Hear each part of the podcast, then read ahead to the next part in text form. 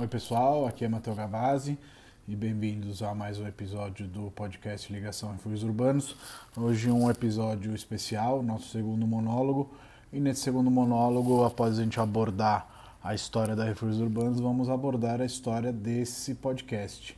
Então, a primeira coisa que eu quero falar é que esse podcast é um pouco para explicar para vocês como que nasceu a ideia desse projeto e como que ela evoluiu. Por isso que a gente colocou é, no título como fazer um podcast com poucos recursos e muitas ideias.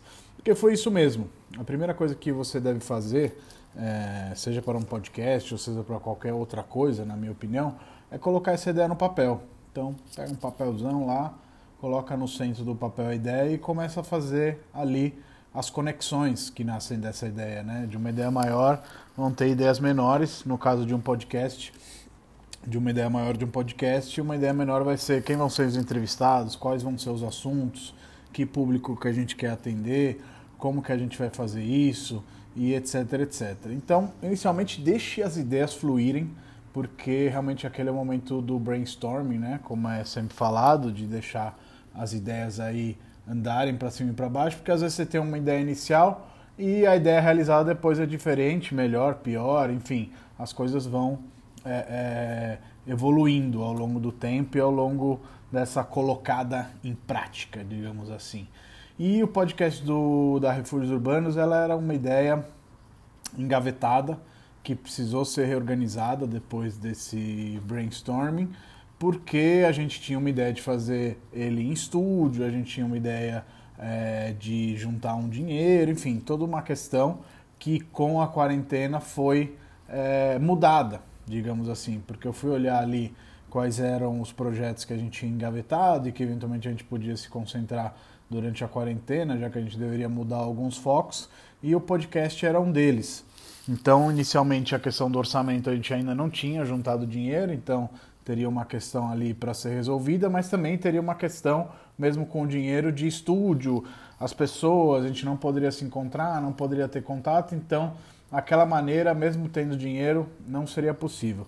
E aí a gente foi atrás de ver como que seria possível e provamos alguns programas que teoricamente são para gravar podcast, existem vários aplicativos nesse sentido, mas um pouco acredito eu por esse momento onde está todo mundo em casa e o sinal da internet não está 100% estável, a qualidade das gravações não estava ficando boa, estava ficando entre altos e baixos. Às vezes, perdão, você gravava e ficava muito bom e às vezes ficava cortando, a voz sair, etc. Então a gente viu ali que tinha é, uma questão a ser resolvida e aí eu fui pensando e parti para uma simplificação, digamos assim, até porque eu sempre me defino como um analfabete, uma pessoa que não entende muito de tecnologia quando passa do 1.0. E eu falei, por que não fazer o podcast à distância gravando a ligação telefônica? E aí a gente é, é, foi atrás é, de programas de ligação é, que pudessem ser gravados por aplicativo no celular. Encontramos um, inclusive, com um ótimo custo-benefício de 200 reais por ano, acho que é 18, alguma coisa assim, reais por mês. É, onde você liga para a pessoa, liga para o programa que faz a gravação, acopla a, a, a, as duas é, ligações e automaticamente você está gravando no final da ligação. É, isso é salvo dentro do, do aplicativo. Você tem ali um áudio bruto que é claro depois precisa ser editado, corrigido, mixado, etc, etc. Mas também aí você tem muitos programas para fazer isso e hoje a usabilidade desses programas também é, é, é, é, bastante legal e eles são bastante fáceis de ser encontrados, seja para celular, computador, Mac, Windows, enfim, todos esses. Então veja como uma ideia que era teoricamente mais difícil, com um orçamento maior, tinha que ser em estúdio, etc., passa para uma ideia muito mais simples, porém realizável. É, e, e, e, também, às vezes, que eu acho que é uma coisa interessante, mudam aí as suas possibilidades, porque com a ideia em estúdio, com orçamento, etc., provavelmente a gente não conseguiria fazer é, é, sem podcasts e também não conseguiria fazer o convite para pessoas que a gente gosta muito e que eventualmente é, é não conseguiriam é, vir até São Paulo ou deveriam esperar vir até São Paulo para gravar com a gente como Matheus de Torres, da Infinity Imobiliária Digital, Rodrigo Werneck, de Curitiba, da agência Cúpula, os amigos Diego e Paula do Prédio Salvador. Então vejam aí também como de uma ideia simplificada a gente ganha escala, a gente ganha mais participantes, a gente ganha mais abrangência.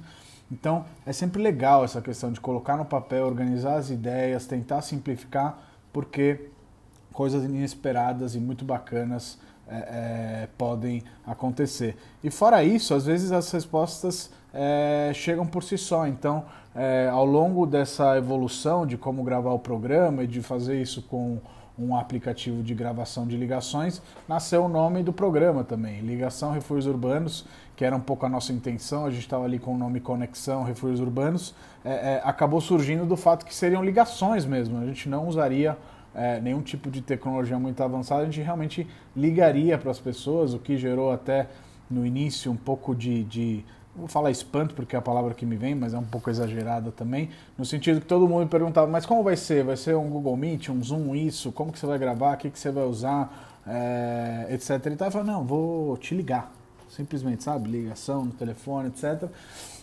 E aí a única dica que eu falava para a pessoa para ficar mais à vontade era colocar um fone é, para que é, não precisasse ficar com o telefone na orelha o tempo inteiro. E super rolou, é claro que Existem também problemas técnicos, como existem nos aplicativos, como a gente estava falando antes, existem na, na, nas questões é, da gravação do, tele, do, do, telefonema. Então, às vezes ela pode cair, às vezes pode não dar certo. Tive que regravar alguns episódios porque o, o, o volume não ficou tão bom. Então, não é tudo rosas e flores, pessoal, mas isso qualquer tipo é, é, de trabalho. Né? Então, a gente está concluindo aí a nossa primeira temporada, falta a publicação de 10 episódios e o Otávio vai seguir com uma segunda temporada. É, sobre o podcast, para a gente concluir aqui esse monólogo, eu vi que a experiência minha de podcasteiro, digamos assim, no papel de entrevistador, é, acabou evoluindo muito ao longo do tempo. É claro que nos primeiros é, eu estava um pouquinho mais tímido, digamos assim, um pouquinho mais na minha, e ao longo do tempo você vai entendendo qual que é o papel de manter o papo vivo, de manter o papo nos trilhos. Então, para quem quiser iniciar um podcast, aquilo que eu indico é sempre conhecer muito bem o seu entrevistado, o papo que você vai ter. Se eventualmente algo que é novo para os dois, eventualmente marcar uma ligação antes, é, para conversar um pouco da pauta, ver o que, que o entrevistado acha é, dos assuntos que vão ser tocados, enfim, todas essas coisas são legais porque você acaba somando, então às vezes num papo anterior à gravação do podcast, você consegue ali é, é, ter mais ideias do que você teria sozinho. E às vezes até que é muito importante conhecer mais o seu entrevistado. Então, no meu caso, eu tinha uma facilidade que a maioria das pessoas que gravaram comigo eu já conhecia muito bem, mas aquelas que eu conhecia menos, eu sempre marquei de falar com elas antes para que a gente pudesse ter ali uma troca de ideias e o podcast ficasse mais rico, é, digamos assim. Então, se você pretende gravar um programa, acho que essa é a dica que eu te daria. Você precisa manter a conversa nos trilhos, deixar ela interessante. É claro que a pauta é importante, mas ao mesmo tempo não fique só na pauta, porque pode ficar um pouco robotizado, um pouco mecânico